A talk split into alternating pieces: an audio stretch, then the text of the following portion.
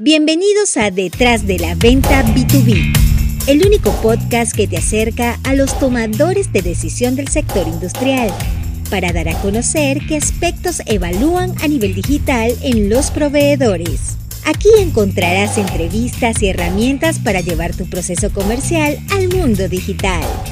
Detrás de la Venta B2B con Karen Torres. Bien, y hoy tengo el honor de entrevistar a Miguel Ángel Rivera. Él es manager de compras IT en Prosegur y viene directamente desde Madrid, en España. Bienvenido, Miguel Ángel, y muchísimas gracias por estar aquí. Gracias a ti, Karen. Es un, es un placer estar aquí. Bueno, de verdad que sé que hay mucha gente interesada en esta entrevista porque tengo muchos contactos encargados del área de IT. Así que creo que van a querer escucharte para saber qué tienen que hacer para lograr ganarse al comprador de IT. ¿Cuánto tiempo tienes en el área de compras? ¿Cuánto tiempo tienes desarrollándote en toda esta área? pues 12 años recién cumplidos. ah, bueno, tú has visto pasar de todo tipo de vendedor.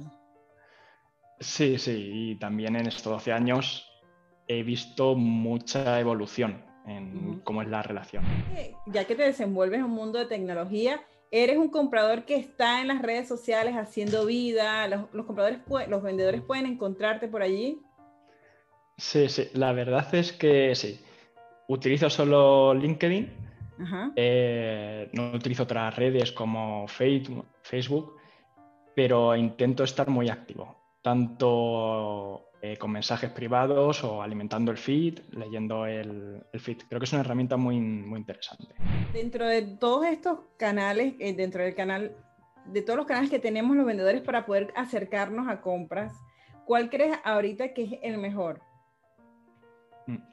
Pues dada la, la coyuntura y todo lo que permite en las redes sociales, yo optaría mucho por esa vía incluso más que el propio correo electrónico o un teléfono. O eh, creo que el, término se acuñaba en otra de tus entrevistas, el, eh, la tecla fría. La tecla fría, sí. Que es algo en lo, vamos en lo que estamos trabajando para cambiarlo, porque ya, varias, ya varios entrevistados me han dicho que, bueno, evidentemente ese tipo de mensajes fríos no le gusta. Entonces, a ti como Miguel Ángel, que esto yo creo que lo digas porque me lo dijo tras antes de la entrevista, pero yo quiero que lo digas, ¿cuál es el promedio de correos que tú recibes diariamente en tu bandeja? Pues solo de emails son casi 150 al día. Y eh, te comentaba, el, no creo que sea una, excepción. Leía un, artículo hace un par de semanas donde hacían un estudio sobre cuánto se había incrementado el número de, notificaciones que se recibe anualmente. Y yo creo que es válido tanto para el área de compras como de venta. En 30 años habíamos pasado de unas 10.000 al año a 30.000 recibir 30.000 notificaciones. Es una locura para cualquier persona. Imagínate entonces, ¿cuáles son nuestras posibilidades como vendedor con un comprador que recibe 150 correos diarios? O sea, ¿qué tiene que decir entonces ese correo para que tú quieras abrirlo? Yo directamente no utilizaría el correo como una vía para presentar a una empresa. Y intento dar visibilidad de lo que nos pasa en nuestro día a día los compradores. Yo creo que también son claves muy buenas para tener en cuenta para un, buen vendedor saber eh, cómo introducirse. Y son dos claves. la primera es esta saturación de notificaciones que recibimos, no solo de presentaciones de empresas nuevas, sino también el propio trabajo del día a día, pues citaciones, incidencias, el correo del jefe y visto que hay que priorizar, por desgracia, las últimas son las de empresas nuevas. Creo que es una labor mm, vital para, un comprador el estar pendiente siempre de proveedores nuevos, de empresas nuevas, servicios nuevos, que traigan innovación y, mejoras en la, a, la, a, la, propia compañía. Pero siempre ese día a día, esa saturación de notificaciones nos hace que ese camino esté, esté cerrado. Además se suma la segunda clave, que es que seguramente cuando alguien presente su servicio, justo en ese momento no se necesite en la empresa. Yo, eh, bueno, como un consejo, en vez de entrar directamente a presentar a una, una compañía, un servicio, el, el, ir trabajándolo poco a poco. Siempre, pues, LinkedIn es un buen ejemplo. El entrar en contacto con ese responsable de compras, simplemente para estar en contacto sin, pedir una reunión, sin ofrecer un, un catálogo, sin adjuntar una presentación.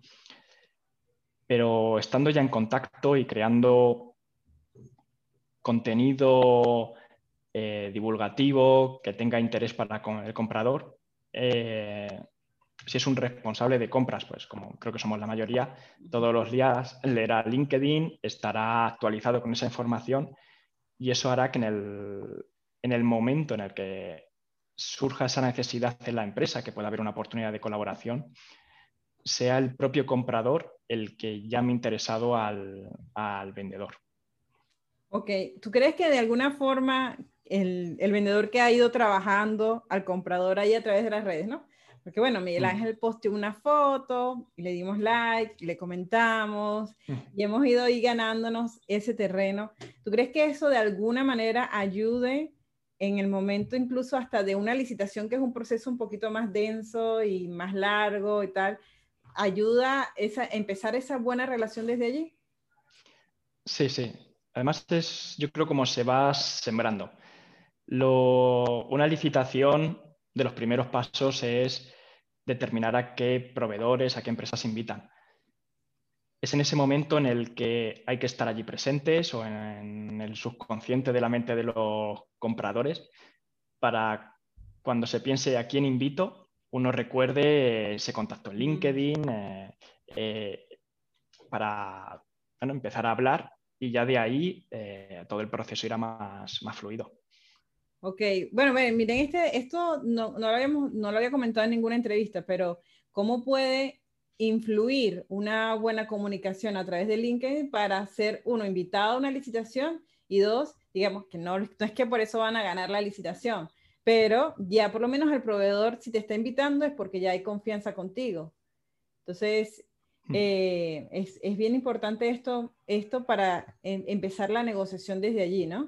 Y ese es más el primer paso, que es el más difícil. Luego ya vendrá eh, la presentación oficial de la compañía, todo su alcance geográfico, toda su experiencia en proyectos similares, la propuesta de valor.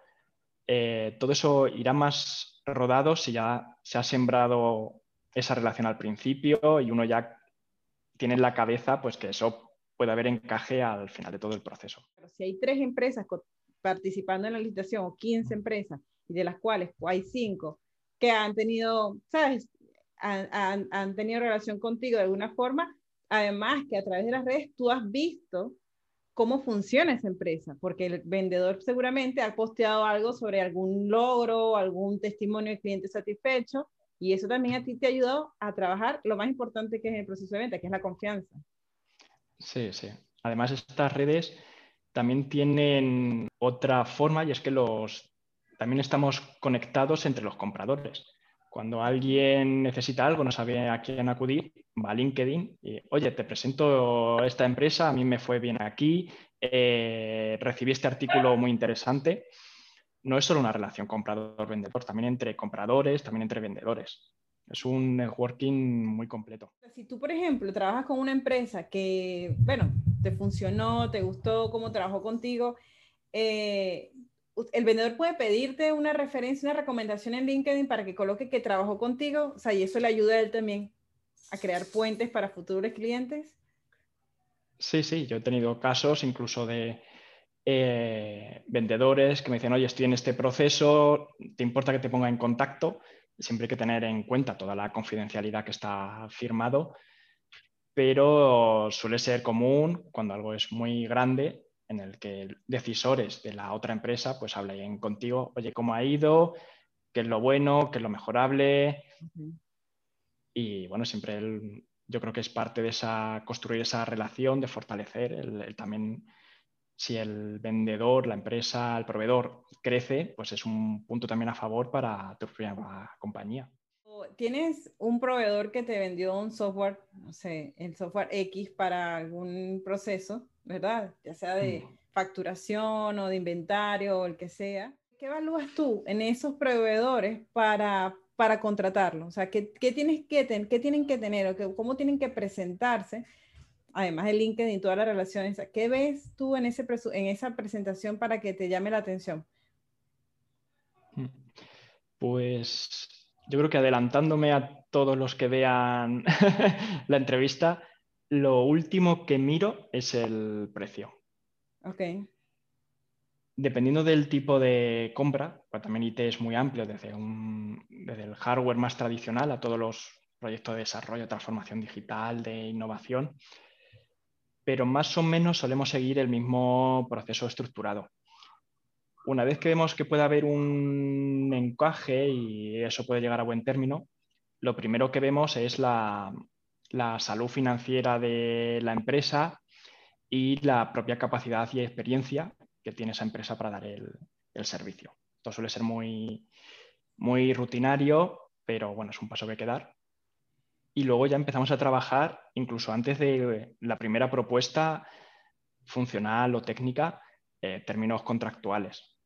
la confidencialidad que hablábamos antes o eh, empezar a hablar de condiciones generales de compra, que son, tienen mucho peso dentro de IT, incluso pueden condicionar el precio. Y luego ya empezaría como el proceso de licitación formal, con todos los requisitos técnicos, funcionales, el modelo de gobierno. Y ya al final, casi el día de antes es cuando hablamos del precio. ¿Cuánto demora más o menos una decisión de adquisición de este tipo de producto? Pues en Prosegur lo tenemos categorizado dependiendo de la criticidad de la compra y, también si es un proveedor con el que ya tenemos algún acuerdo marco firmado, que siempre la parte legal va más rápida, pero entre 15, y 15 días y 3 meses suele ser lo normal hay procesos que llevan medio año o un, año. Pero no para instalar, sino simplemente para tomar la decisión de ejecutar el, software. Sí, sí, eso es. ok, entonces para que, sobre todo, sobre todo importante para los vendedores que están iniciando en este tipo de negocio, que sepan que las decisiones no se toman pronto. Y con esto que estás diciendo, entonces imagínate cómo sería un seguimiento efectivo contigo. O sea, tú quedas, haces algún tipo de acuerdo con el vendedor de, bueno, mira, pregúntame dentro de 15 días o cómo puede hacerte el vendedor un seguimiento sano, ¿sabes? Que sea efectivo. Pues ahí yo creo que el liderazgo lo tiene que coger el comprador y es el que tiene que dar una visión completa de todo el proceso. El ir eh, dentro de esa visibilidad a todos los compradores, indicándoles, estos son los requisitos, pero también estos son los plazos. envíame la propuesta tal día y yo en tres días te doy un feedback y luego habrá una reunión de defensa y luego una ronda dos. Pero es el, yo creo que es responsabilidad del comprador el que tiene que guiar ese proceso. Sí, de verdad, yo también le pido eso a los compradores, o sea, a los compradores o cualquier tomador de decisión, o sea, que establezcan fecha de seguimiento, porque le hacen la vida mucho más fácil al vendedor, que para nosotros la verdad es que es un momento incómodo hacer el seguimiento, mm. porque no quieres molestar, porque, mm, ¿sabes? También cuando te dejan en visto, porque entendemos que a lo mejor están haciendo otras cosas, pero luego no hay una respuesta de, sí, mira, ahorita no te puedo responder, pero dame 15 minutos que estoy en una reunión, ¿sabes? Ese tipo de cosas las agradeceríamos en el alma. Creo que es parte importante en la comunicación de comprador y vendedor. Sí, sí. Yo era mucho uso mucho WhatsApp para esto de cómo va. Oye, pues eh, eh, ongoing, eh, te digo algo la semana que viene o nos retrasamos un día. También el, una vez que recibimos todas las propuestas, llevan bastantes días analizarlas en detalle, tomarlas en serio. Hay que circularlas por todos los decisores, tanto los jefes de proyecto, los responsables técnicos, el área legal. En IT, pues mucha seguridad de la información, ciberseguridad opina mucha gente y también es responsabilidad del comprador el, guiar también a, todas las áreas internas, recoger los feedback, los requisitos, ordenarlos y una vez que está, está todo maduro, volver a ponerse en contacto con, los licitantes. Eso puede llevar mucho tiempo y, sé que siempre desespera a los vendedores. Claro, ah, imagínate, pero tú cómo haces para, o sea, te toca a ti aprenderte o cómo, cómo dominas para defender por qué hay que comprar ese producto, o sea, cómo, cómo haces tú para presentarle, bueno, a todas las personas que están dentro de la toma de decisión, decirle por qué tienen que escoger esa empresa. ¿Quién te da? Bueno, imagino que te lo da el vendedor, pero o sea, te, toca un buen trabajo a ti. Los proyectos que mejor salen son los que se trabajan mucho en avance.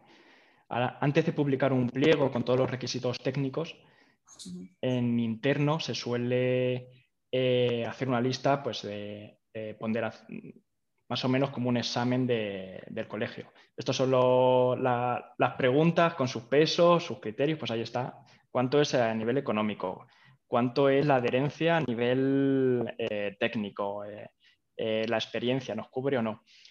Y vamos sumando puntos. Entonces, teniendo claro los requisitos a priori, se trabaja mucho mejor con los, proveedores en esa fase de licitación para decirle, oye, haz foco aquí, no haga foco allá. Y mm. luego la, evaluación es más sencilla, porque es casi rellenar un, test. Ah, claro, está como todo, como un checklist, ¿no? De tú vas como cargando. Y eso está automatizado, ¿verdad? Me imagino, no está a nivel manual. Mm. Sí. Dependiendo del tamaño de empresa, en una como como Prosegur, con todos los miles de millones de compra anual, lo tenemos todo en una herramienta de compras. En el momento en el que los proveedores suben una, oferta, pues automáticamente ya pone una ponderación. Siempre se revisa con cabeza humana, que son, son procesos muy complejos, pero mucho se, se automatiza. Y en ese proceso que es automatizado, el vendedor está como al día de lo que va ocurriendo, de los avances que van pasando en esa propuesta. Puede estar al día o porque, ¿sabes? Como, aunque nosotros somos bastante modernos todos y que nos encanta el Internet y todo ese tipo, cuando nos toca hacer una cosa que ya procedimientos, siempre tenemos la angustia de no saber si llegó bien, si está recibido, si cuándo me va a dar respuesta, si alguien recibió eso. Entonces, en ese proceso que los vendedores están, o sea, llenaron toda la las especificaciones solicitadas y mandar la información, ¿ellos tienen forma de enterarse, de hacer seguimiento de cómo va el proceso? Depende de la herramienta que se utilice y, del nivel que se quiera dar de visibilidad. En Prosegur, por ejemplo, y también lo he visto en otras empresas donde he trabajado anteriormente, sí se da esa visibilidad. Es ah. mucha la tranquilidad la que se transmite. Eh, vamos todos alineados en el mismo camino y sí que se suele poner, oye, el Estado está en valoración técnica o en valoración comercial. Y siempre eh, al final se suele dar incluso la, eh, la nota de esa propuesta de, oye, pues has tenido un 7,5 sobre 10, este es tu punto fuerte, este puedes mejorarlo, pues, pues también un análisis que sirva para los siguientes procesos. Ah, también se le da retroalimentación. O sea, al final para saber en qué falló. Sí, sí, donde nos ha gustado más, donde hemos visto que, ha flaqueado y, y, bueno, también es algo que, se aprecia mucho, requiere un, esfuerzo extra por las áreas de compra, pero que estamos encantados de dar, visto todo el esfuerzo que previamente han, han invertido los, los vendedores. Hablando, bueno, vamos a aprovechar que eres el experto en tecnología. ¿Tú crees que, tanto. de alguna forma todos estos procesos de automatización ya no requieren que el vendedor, digamos, tenga ciertos carismas? O, porque imagínate, si todo es como llena de información, llena de información, llena de información, ¿dónde, dónde aparecería la, la chispa del vendedor? ¿Será en la creación de contenido, que es el proceso que ocurre antes? Porque ¿en, qué momento negocia contigo? Eh, buscamos, y yo creo que evoluciona hacia ahí la relación vendedor-comprador.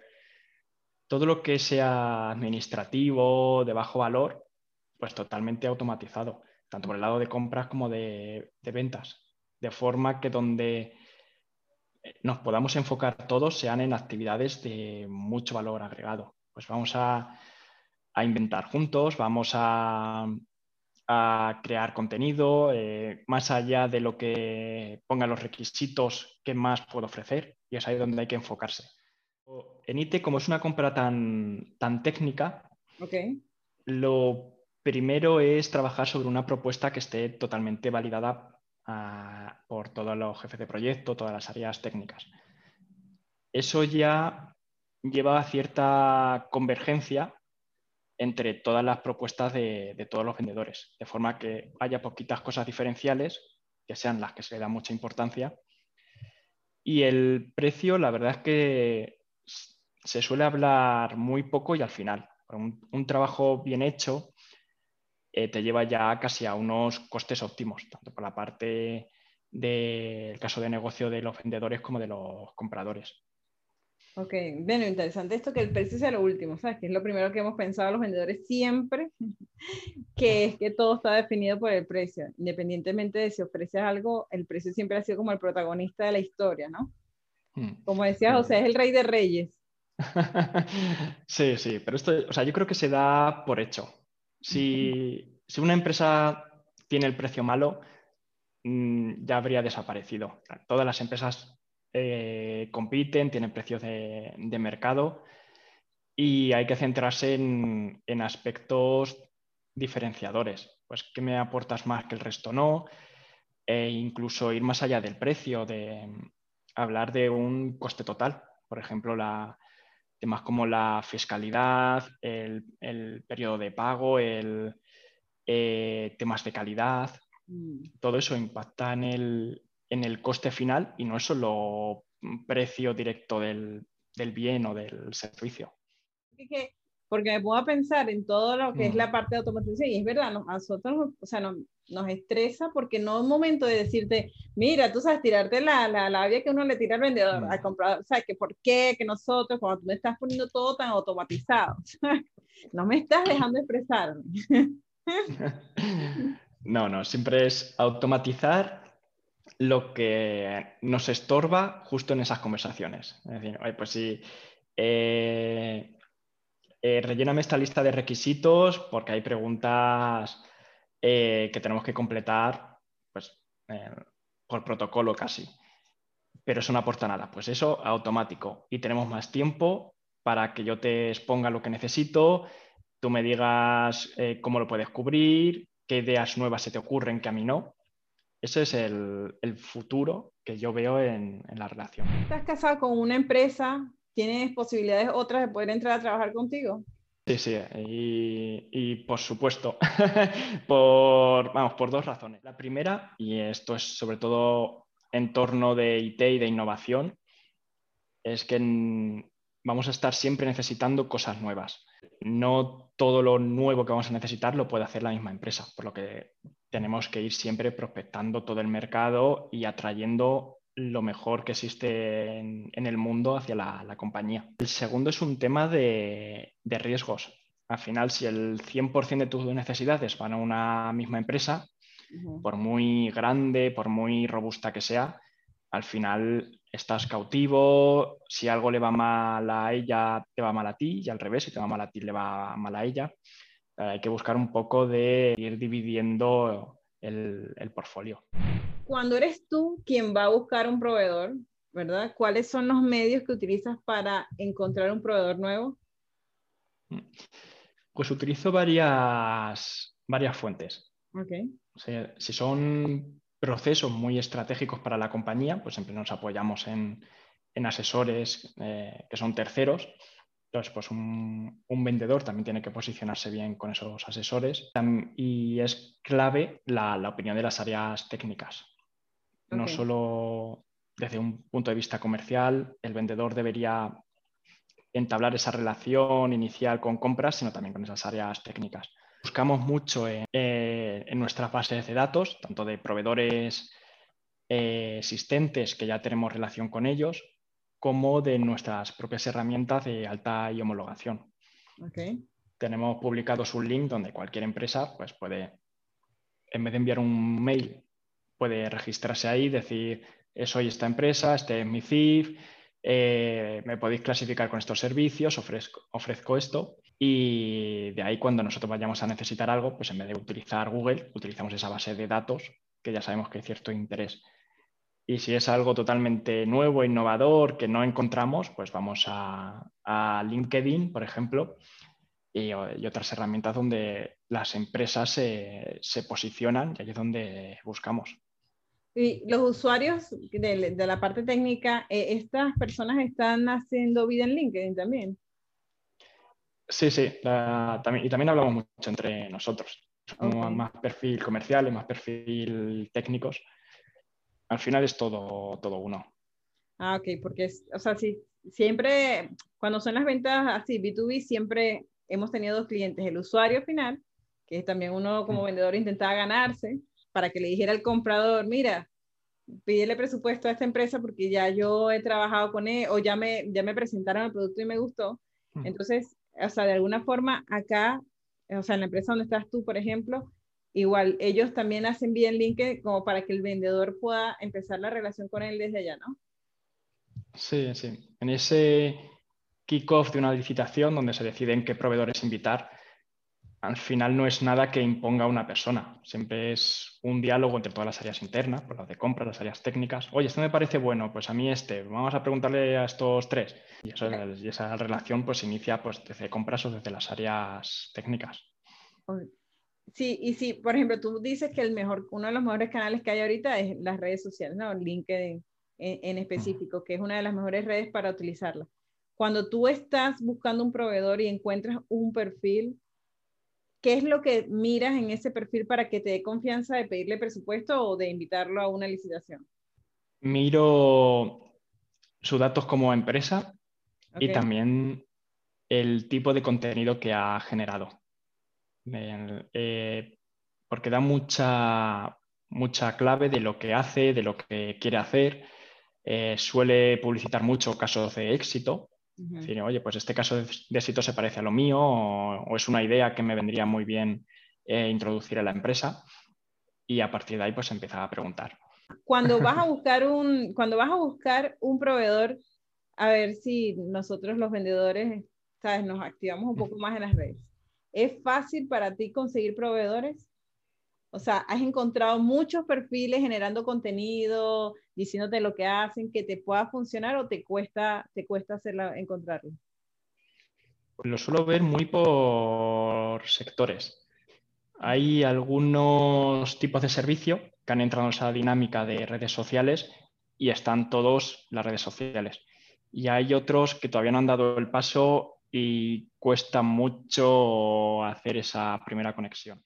Claro, como no todos están dando el salto. Y hay unos que sí, están en LinkedIn y, y, y hacen vida, pero no generan contenido.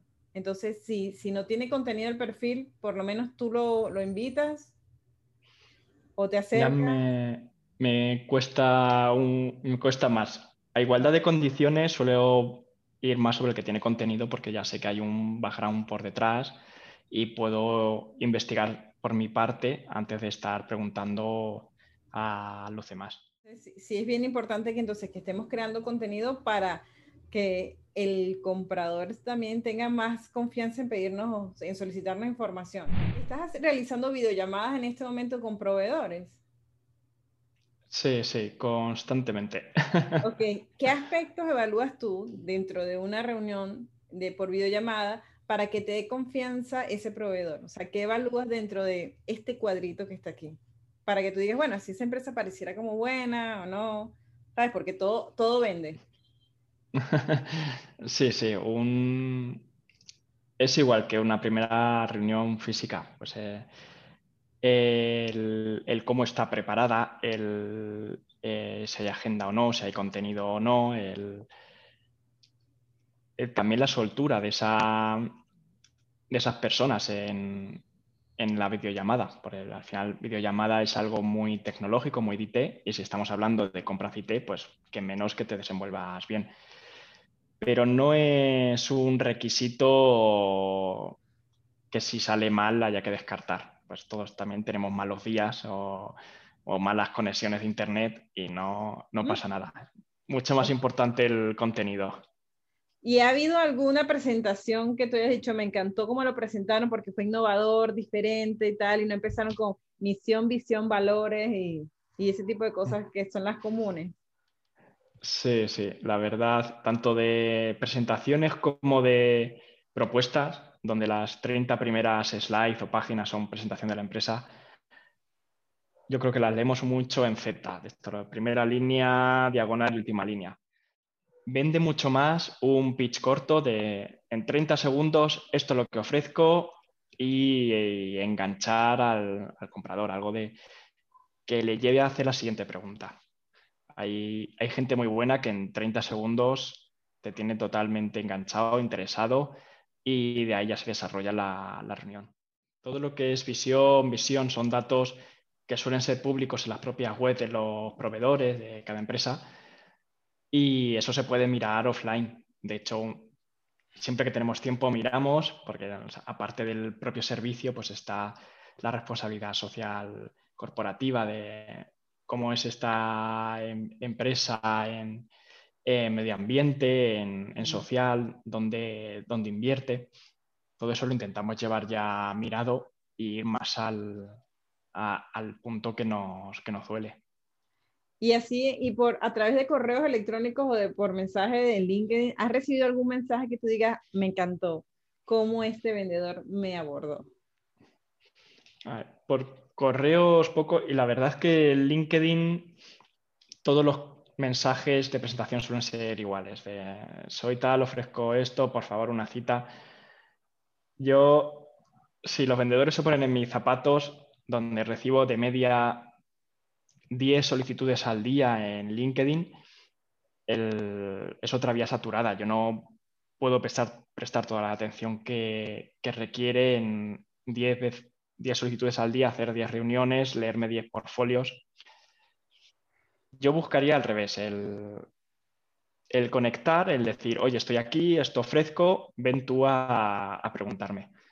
Ok.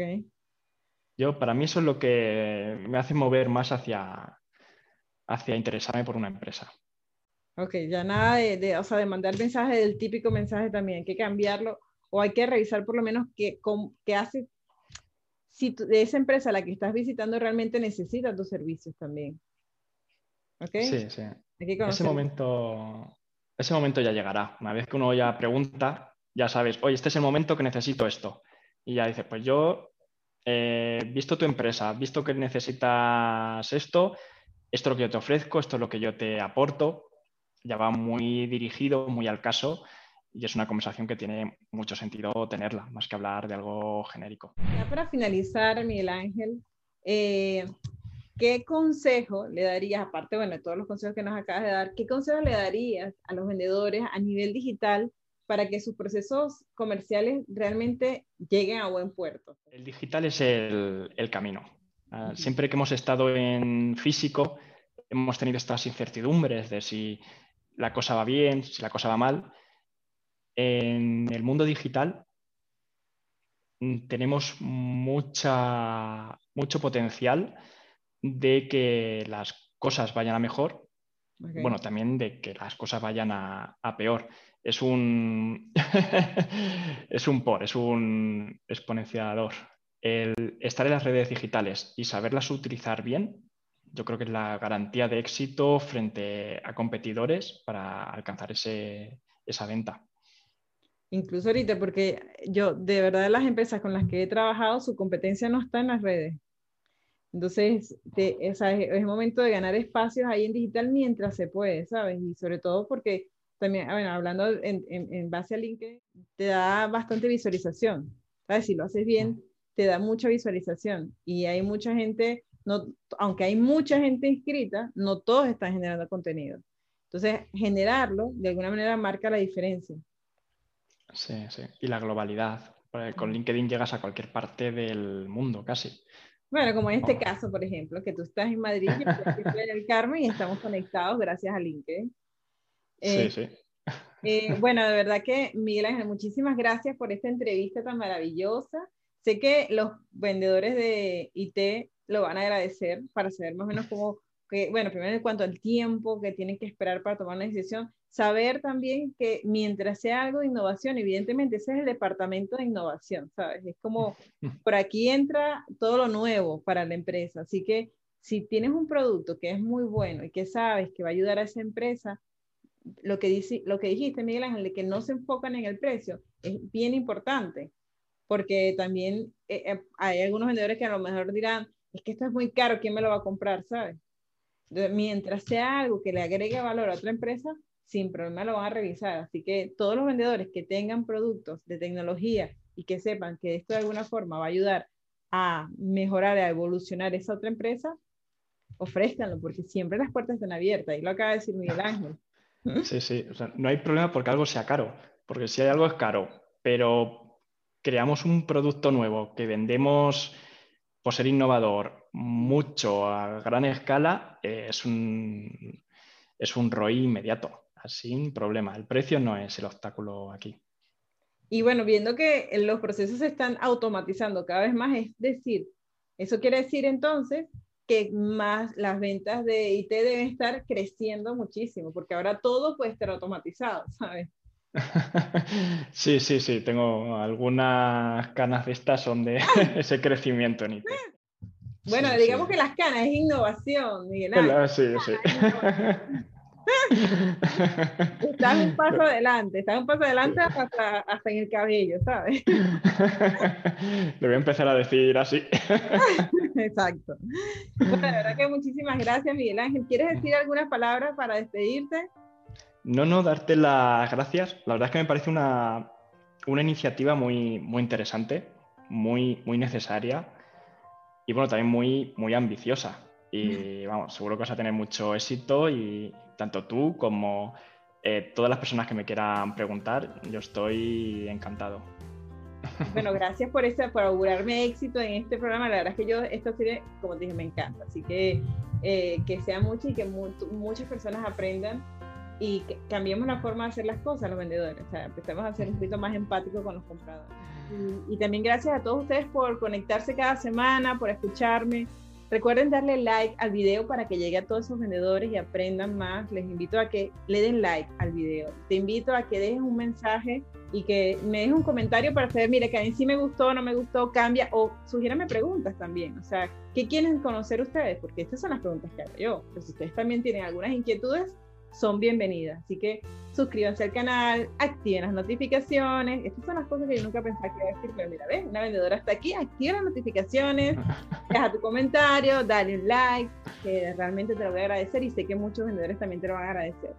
Nos vemos entonces la próxima semana y un abrazo grande, Miguel Ángel. A ti, Karen. Un abrazo a todos.